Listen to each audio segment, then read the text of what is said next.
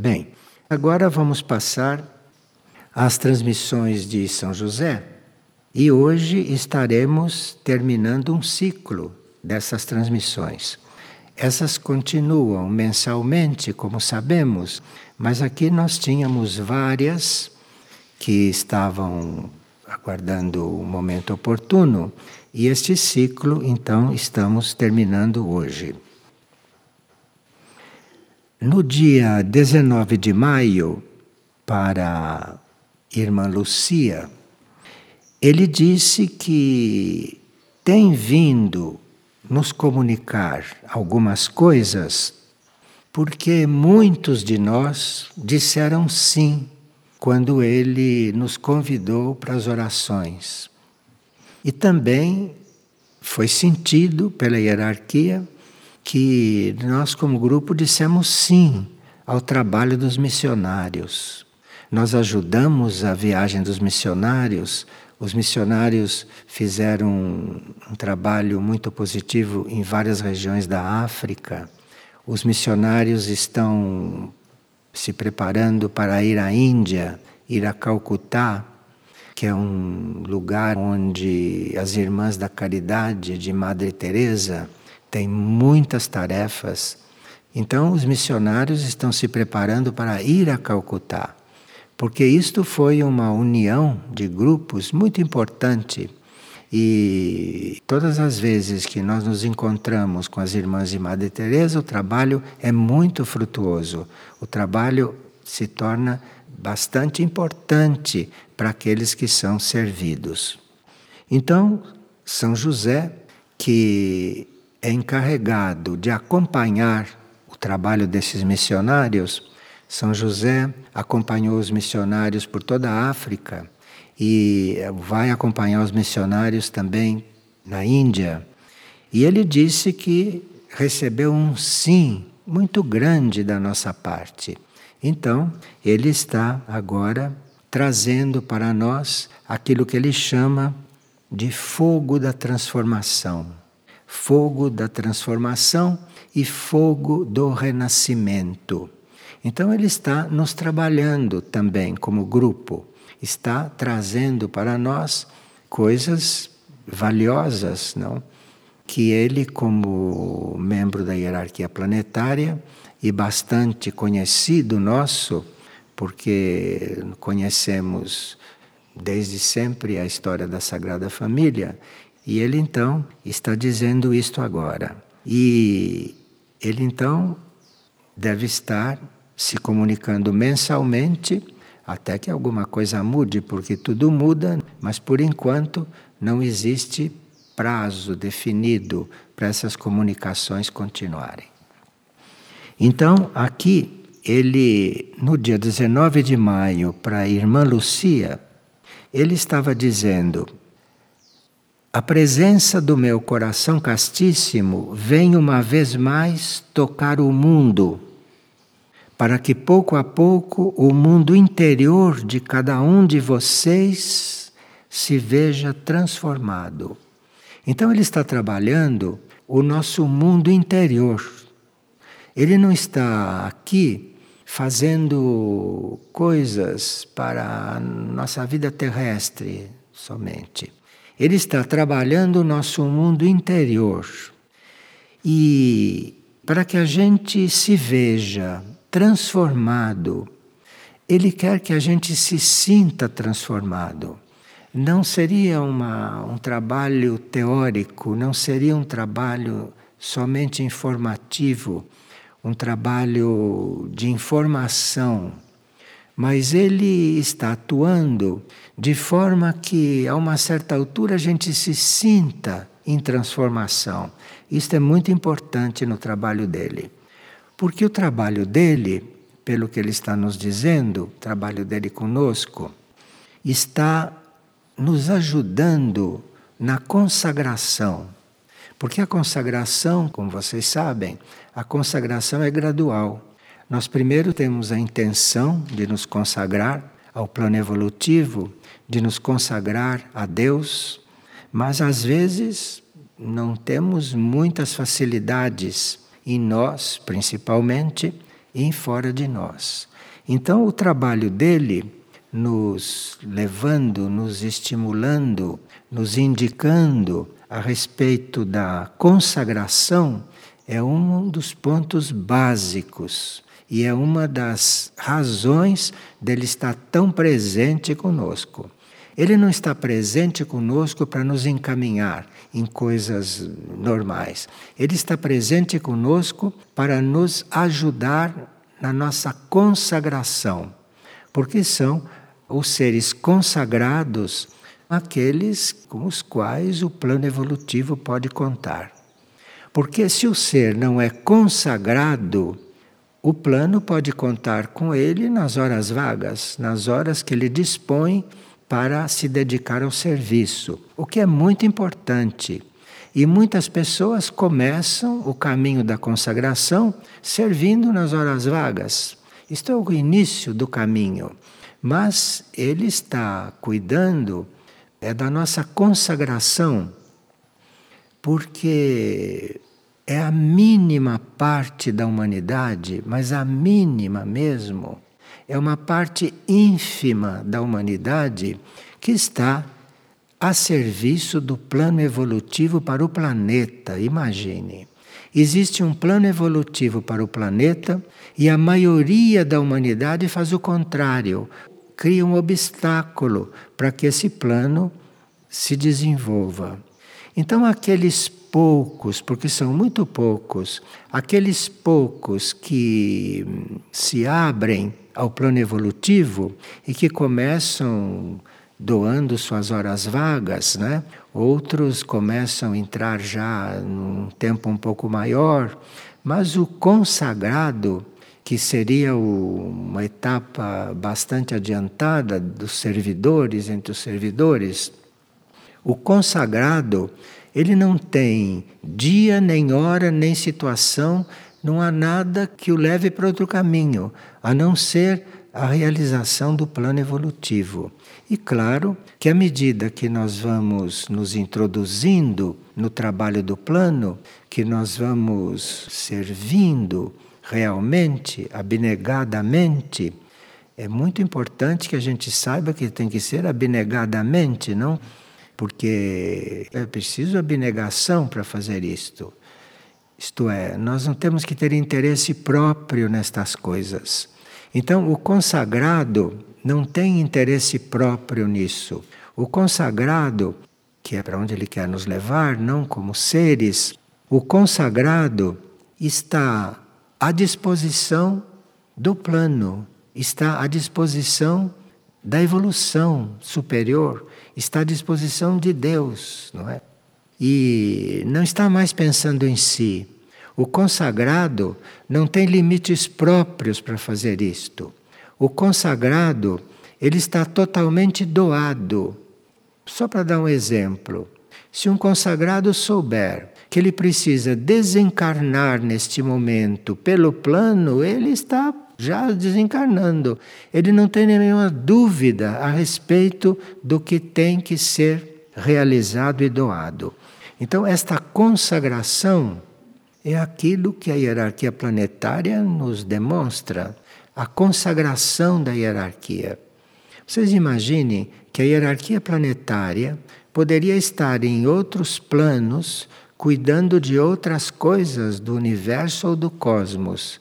E, como são seres consagrados, consagrados a milênios, eles se consagram a estarem aqui conosco, não é? Nos ensinando estas coisas e sabendo que nós as cumprimos só nas horas vagas, não é? Na maioria de nós. Então é preciso que a consagração seja uma meta de todos aqueles que estão no caminho. E muitas vezes eles sabem muito bem, têm consciência que seria preciso um milagre para que eles pudessem estar totalmente a serviço e totalmente consagrados. Mas isto são sementes que se planta no interior, no íntimo das almas. Agora, ele está dizendo que nesse trabalho de consagração isso é um trabalho que diz respeito à nova terra, e a nova humanidade. Então, aqueles que são os seus seguidores ou aqueles que caminham com ele, ele diz que caminha conosco, veja como é humilde, que ele caminha conosco. Então, se nós estamos caminhando com ele, não é? Devemos estar muito bem informados e assim teremos uma maior disposição para nos desapegarmos ou soltarmos tudo aquilo que não é que não é positivo para o nosso trabalho de consagração. No início, nós começamos a fazer uma seleção de coisas, porque não nos sentimos ainda, ou porque não chegou o momento, ou porque não temos coragem, não é? Porque consagrar-se quer dizer abraçar o desconhecido. Você não se consagra para alguma coisa. Você não se consagra para fazer uma missão na Índia. Você se consagra, você dá a sua vida para o que precisar. E aí, se for o caso da missão à Índia, você vai para a missão à Índia. Se for o caso de você ficar varrendo esta sala por alguns meses, porque varrendo esta sala, você está cuidando deste ambiente de uma certa forma, para que quem chegue aqui encontre o ambiente trabalhado de uma certa forma, então o consagrado vem aqui e faz o trabalho de faxina durante o tempo que for preciso. Percebem o que é um consagrado? Então, um consagrado não é só uma pessoa conhecida como missionário. Geralmente, o verdadeiro consagrado não é conhecido. Primeiro, ele não diz isto. Ele não diz e ele acha sempre que a consagração dele ainda não está perfeita. Isto é um verdadeiro consagrado. Ele quer estar sempre mais doado. Então ele nunca se acha pronto, nunca ele acha que está completamente consagrado. Isto é uma característica do verdadeiro. Mas aqui ele diz: ele está querendo nos levar à consagração, gradualmente. E esta consagração, no início, é, é um trabalho, é um serviço, é aquilo que se apresenta. Mas a consagração a qual ele está nos levando é a nossa consagração ao coração de Deus. Aquilo que nós chamamos de coração de Deus é um mistério que não se pode definir isto, mas é algo parecido com aquilo que nos criou, não aquilo, a fonte da nossa criação. Então nós estamos totalmente consagrados à criação, estamos totalmente consagrados ao mistério, porque ninguém sabe o que é a criação, como as coisas foram criadas, como as coisas são criadas. Nós não sabemos essas coisas.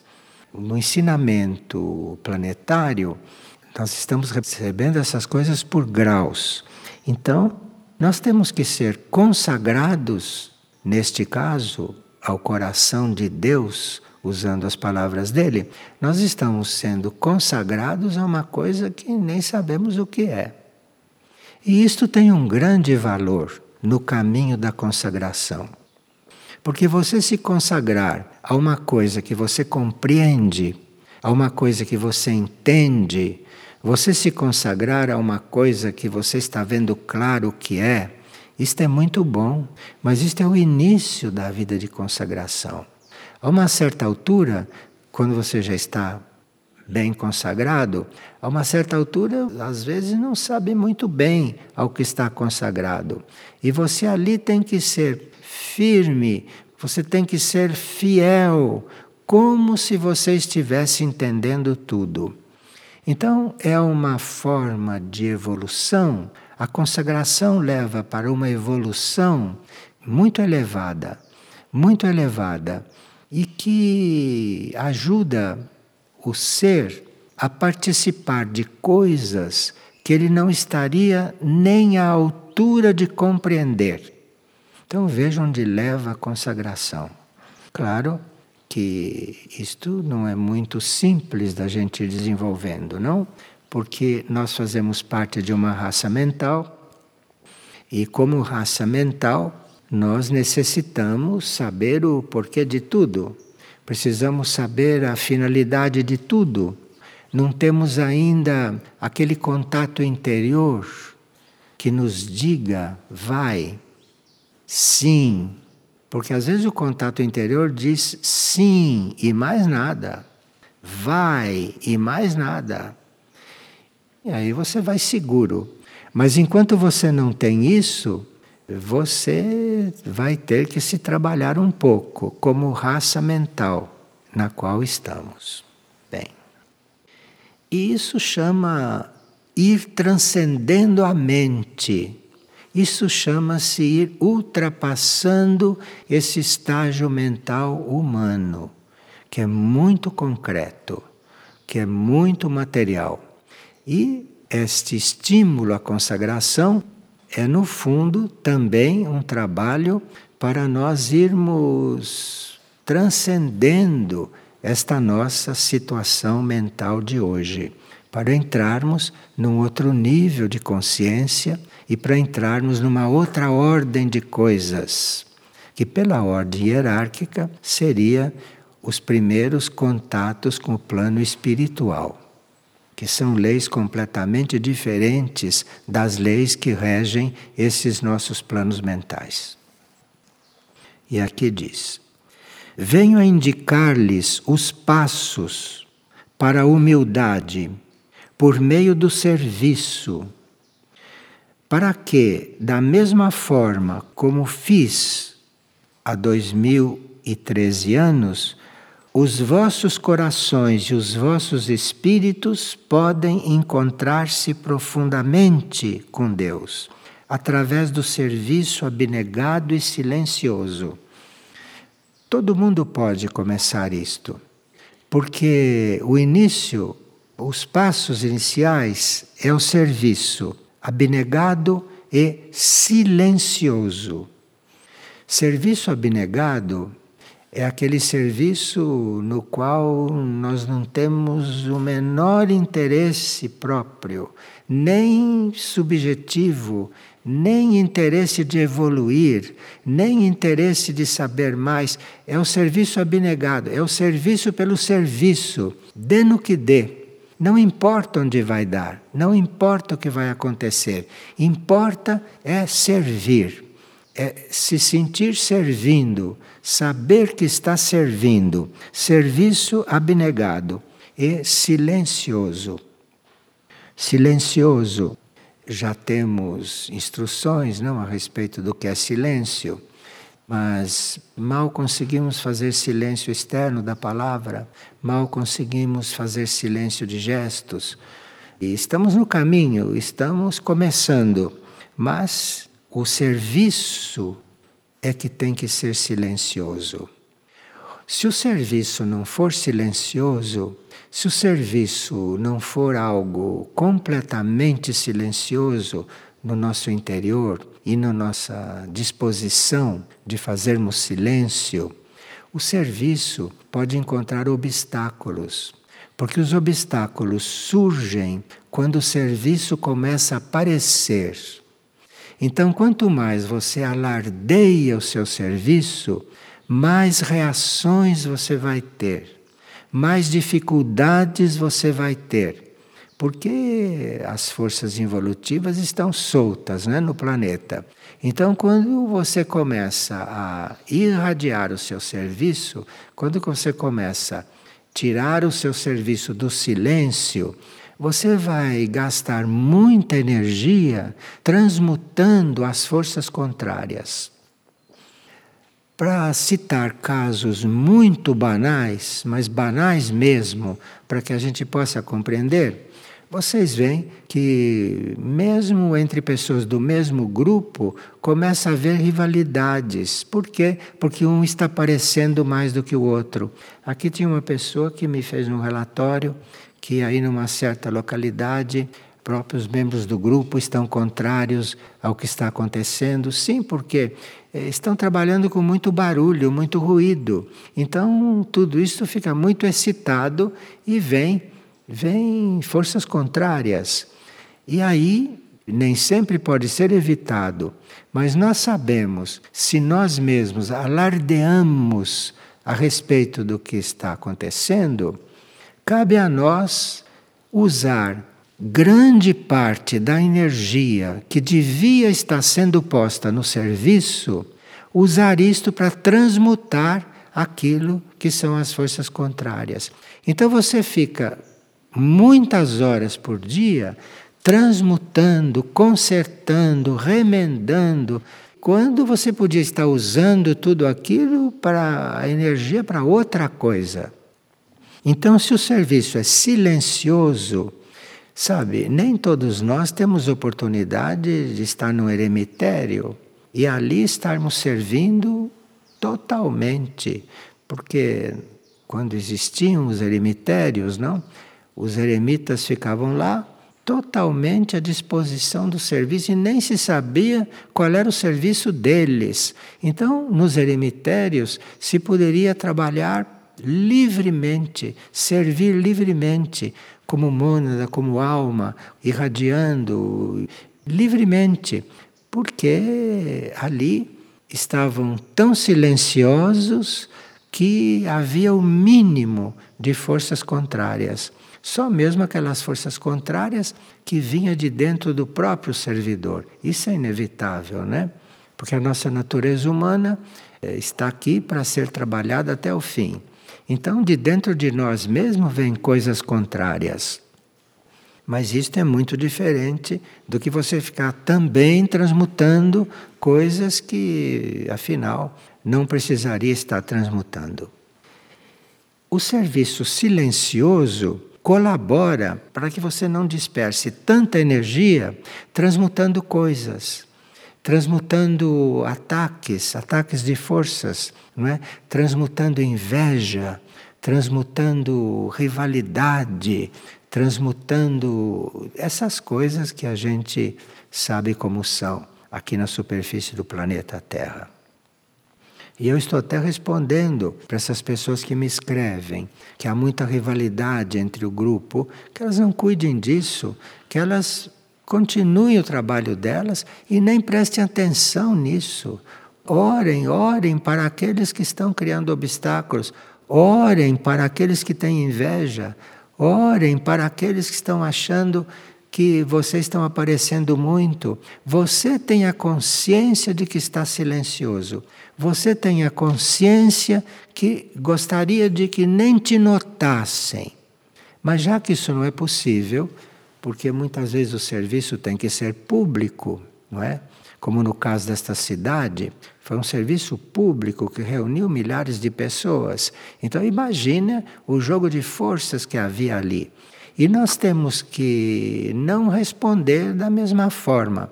Nós temos que responder com oração com oração, com perdão, com silêncio.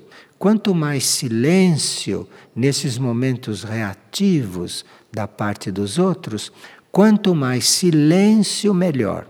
Silêncio externo, silêncio interno e muita oração. Porque a oração faz coisas que nós não podemos fazer. Quando você vê que não pode evitar que haja rivalidades, que haja forças contrárias.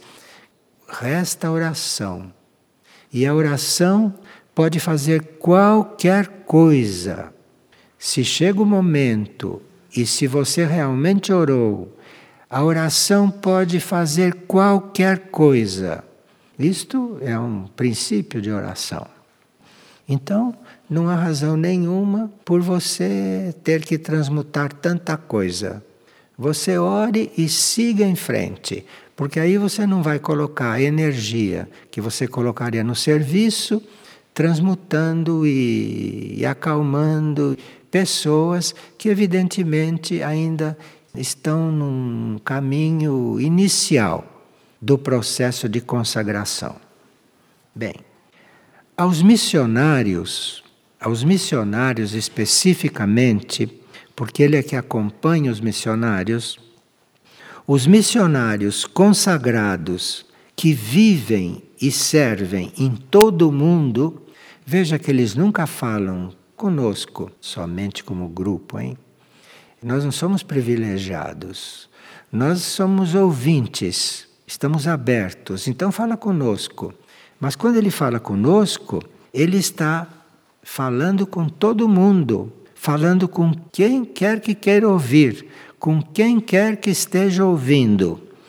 Então, aos missionários consagrados que vivem e servem em todo o mundo, mesmo missionários que não estão nos ouvindo, que nem sabem de São José, ele está falando também com estes, porque trabalha nos planos internos.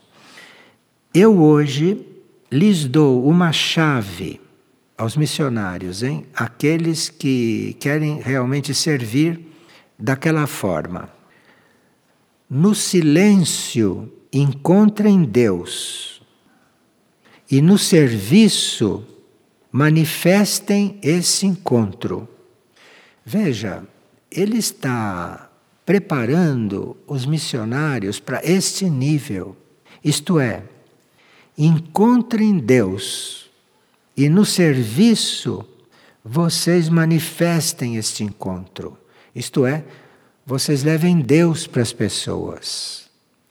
Então, um grupo de missionários ou um grupo de serviço vai fazer muitas coisas, vai realizar muitas tarefas, mas o que ele está ensinando é levar Deus para as pessoas. Você vai levar Deus então, aparentemente, você está levando remédios, você está levando comida, você está tratando em hospitais, tudo isso você está fazendo. E isto é a forma externa. Mas o que você deve estar fazendo como missionário é levar Deus para isto tudo. E você, para levar Deus, você precisa estar encontrando Deus. Então veja, o missionário entrou numa, numa vida que o principal para ele deve ser encontrar Deus. Porque quando ele encontrou Deus, é Deus que ele vai levar para as pessoas. E esta é a missão. Esta é a verdadeira missão. Levar Deus para as pessoas. Mas aí você precisa ter encontrado Deus. Então, o trabalho do missionário é encontrar Deus. Veja como a gente tem uma ideia tão, tão humana né, de missionário. O missionário deve estar procurando Deus, porque à medida que ele vai tendo este encontro, tudo aquilo que ele está realizando, tudo aquilo que ele faz, é o que ele deve fazer, é estar levando Deus, aquilo que ele encontrou, levando para os outros. Essa é a missão. Essa é a missão. Isto é o que as almas esperam. Então, podemos estar trabalhando em lugares como a África, lugares como Calcutá, não é? E outros tantos lugares. Aparentemente estamos ali numa atividade dura, frenética. Mas se você não estiver levando Deus para aquelas criaturas, você estará fazendo o que fazendo o que não é importante. Importante é que eles recebam Deus, aquele tanto que você possa oferecer para eles, e portanto você precisa cuidar do seu encontro com Deus. Então veja como ele fala claro, hein, para nós todos. E nós que estamos neste momento convidando as pessoas para colaborar e para fazer parte do grupo de missionários, nós estamos convidando as pessoas para uma coisa muito clara, porque é um caminho para encontrar Deus. Você primeiro parta para encontrar Deus. Depois que você partiu para encontrar Deus, aí sim você parta para uma missão, que aí você vai ser um bom missionário, como o regedor deles está pedindo. Então, pois o serviço vazio de Deus não nutre a essência do próximo. Então, se você está só servindo, dando o que eles precisam, isto é muito importante materialmente. Mas não é isso que a essência deles está precisando. O que a essência deles está precisando é Deus. Porque eles estão naquela situação por falta de Deus. Porque quem tem Deus não está naquela situação. Então você, como missionário, vai buscar Deus como prioridade, porque é aquilo que a essência de quem você vai servir precisa. Aquilo é que ela precisa. Parece que houve um episódio no qual os missionários estavam no hospital, onde muitas pessoas desencarnavam por dia. Era um hospital onde havia muitos seres terminais. E as irmãs de Madre Teresa de Calcutá estavam naquele hospital cuidando de tudo que era aparente, tudo isto, não? Mas parece que elas têm consciência de que elas queriam acender a alma de alguém antes que desencarnasse. Parece que elas tinham consciência disto. Por isso são as missionárias que são mundiais, porque elas têm consciência do que estão fazendo. Então elas não estão no hospital só para atender os pacientes ou só para acompanhar quem está morrendo. Você ali está procurando acender a alma daquele. Você não pode impedir que ele desencarne. Você tem que dar toda a atenção e todos os meios para que ele desencarne da melhor forma possível, que parta em paz, mas vai mais além. Você vai acender a alma daquele que está partindo, porque aí a próxima etapa dele vai ser completamente diferente. Veja a extensão desse trabalho e a profundidade desse trabalho.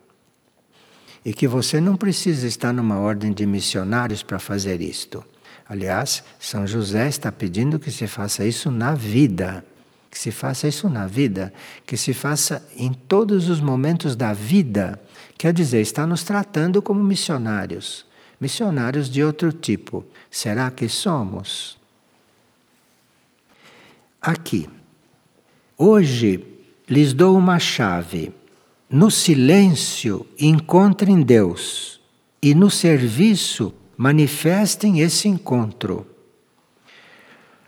Pois o serviço vazio de Deus não nutre a essência do próximo.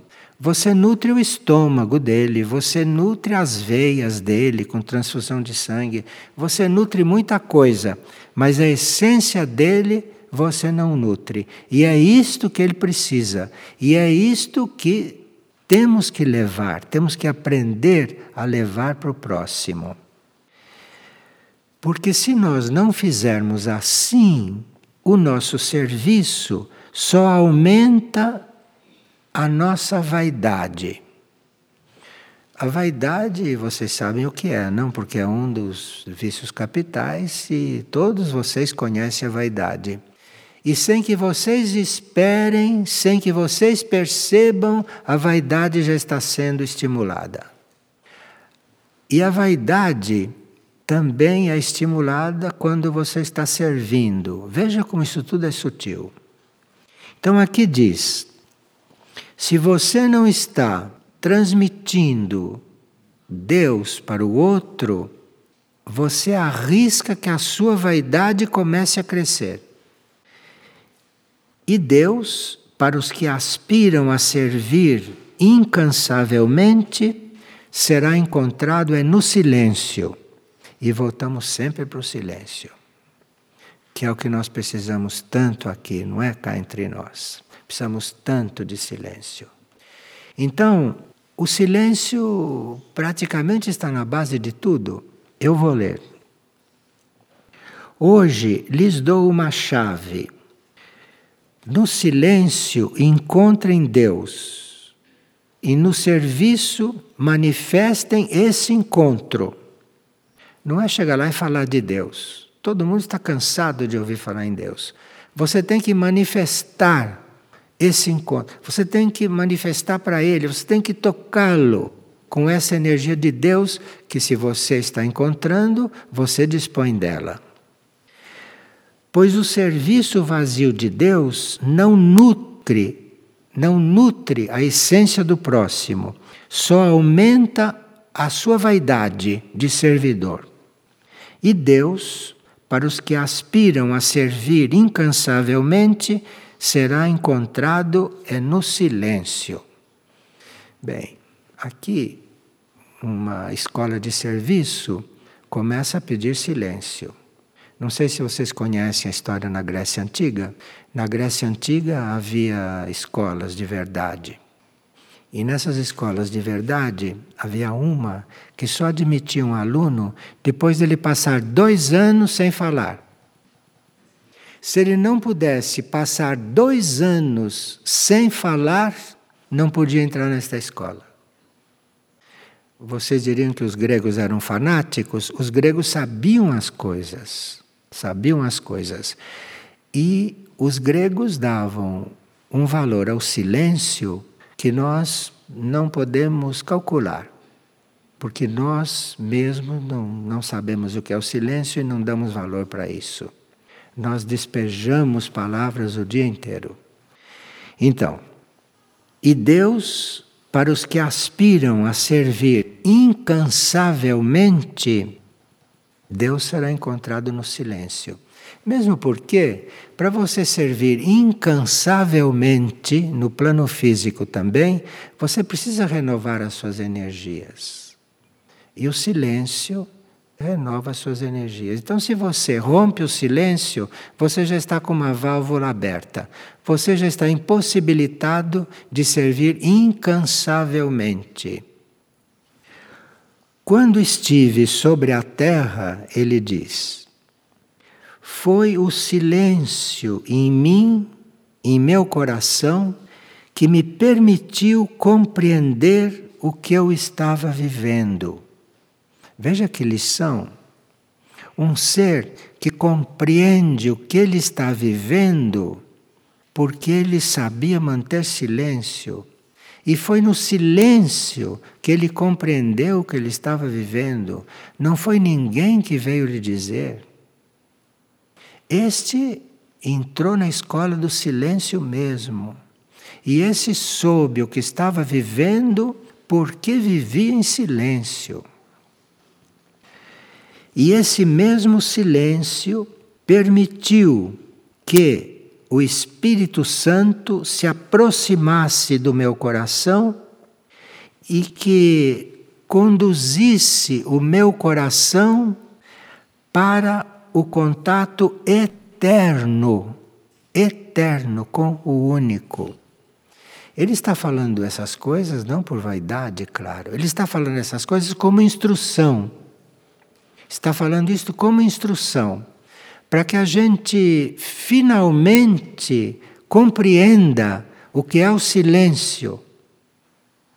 Então, ele está falando isto como instrução.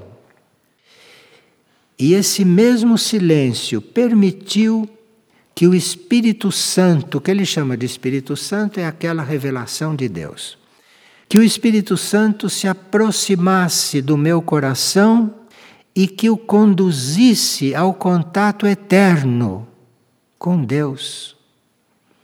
Ele está dizendo que é possível você estar em contato permanente, não em corpo físico, claro, porque o corpo físico é um instrumento muito rebelde em certos momentos, um instrumento muito denso, mas, como ele está desencarnado, ele não tem mais este corpo físico, tem só quando materializa mas ele não tem esse corpo físico o tempo todo, então ele pode estar em contato eterno com Deus. E ele de lá nos diz: Eu estou em contato eterno com Deus porque vivi em silêncio.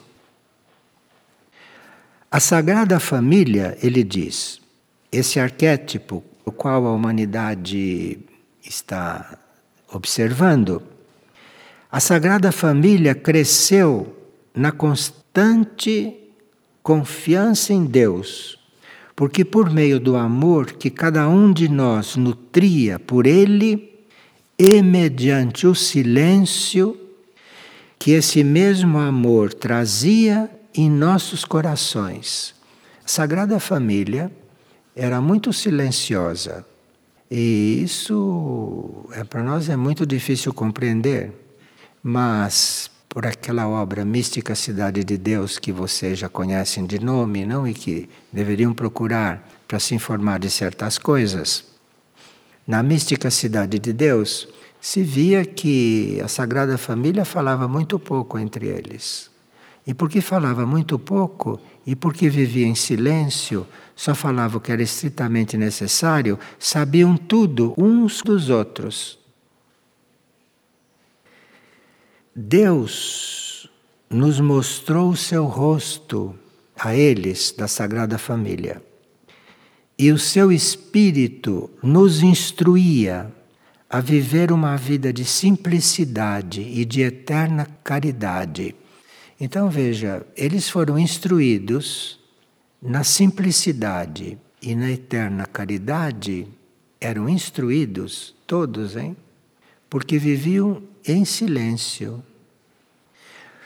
Eterna caridade uns com os outros e com todos os que se aproximavam. Entre eles, no silêncio, eles eram instruídos a isso. E aqueles que se aproximavam, eles estavam competentes em caridade e competentes em simplicidade para receber todos os que chegassem. Permitam hoje e para sempre que o silêncio possa brotar em vosso interior. Um silêncio que nasça do profundo amor a Deus e que se manifeste pela simples vontade de estar mais próximo da sua sagrada consciência. E aqui volta a trazer a consciência, não? Para este plano de silêncio. Isto é, a nossa consciência, cabe a ela chegar nestas coisas. Porque na vida externa, atualmente, para fazer esta coisa, você vai ter que fazer escoar toda a sua energia para conseguir um mínimo de equilíbrio. Mas trata-se da sua consciência. E a sua consciência é que estará mais próxima disto tudo. Então você vai preparar a sua consciência para uma nova terra. Você vai preparar a sua consciência para colaborar na formação de uma nova humanidade. Talvez sendo membro desta nova humanidade. Se você não tiver que voltar para a sua casa, você vai fazer parte da nova humanidade. E se prepare com silêncio. Porque aqui nesta terra, se você não está preparado no silêncio, você se dá mal. E vocês sabem disso. Muitas vidas foram destruídas por falta de silêncio. Para alcançar o verdadeiro arquétipo de serviço, é necessário antes encontrar-se com Deus e para encontrarmos Deus, é preciso chamá-lo em nossos corações e é preciso que estejamos em profundo silêncio para encontrá-lo. Esses que revelam quando devem revelar e quando podem revelar, que viram Deus, esses todos disseram que é no silêncio que isto acontece. No silêncio do nosso templo interior. O nosso templo interior não é uma igreja cheia de colunas e sinos. O nosso templo interior é aquele espaço na nossa consciência onde existe silêncio. Este é o templo interior. Na nossa consciência existe um espaço onde deve haver silêncio. E à medida que esse espaço vai se tornando realidade, esse silêncio vai aumentando. E isso é o nosso templo interior. Para alcançar o verdadeiro arquétipo de serviço, é necessário antes encontrar-se com Deus. E para encontrar-se com Deus, chamem Deus em seus corações e o encontrem no profundo silêncio do seu templo interior.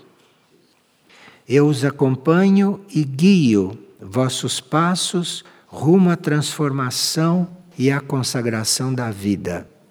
Então, que a gente não se iluda e saiba que nós estamos embarcando numa instrução que vai levar para a transformação da vida. Porque a finalidade é transformar a vida. Transformar a vida, não é? E consagrar a vida. A vida precisa de muita transformação antes de ser consagrada. Então, primeiro vem a transformação da vida em diferentes graus, em diferentes etapas, e finalmente vem a consagração. A consagração que quem está neste caminho sabe que precisa estar sempre mais consagrado. Então, nós temos muita, muitas tarefas, não com estas coisas, temos muitas tarefas. Nós esperamos ter esta série de CDs para que vocês possam estudar isto mais a fundo Estudar não quer dizer só ouvir de novo. Estudar quer dizer, cada vez que vocês ouvirem, ouvirem novas coisas. Mas você só poderá ouvir novas coisas nas entrelinhas quando forem aplicando aquilo que é óbvio. Aquilo que vocês já escutaram, vocês vão aplicando. E depois de aplicar o que vocês escutaram, aí vocês vão ouvir o principal que virá de dentro de vocês todas as vezes que vocês tocarem aqueles pontos. Está claro? Então, bom trabalho para todos, hein? Bom trabalho.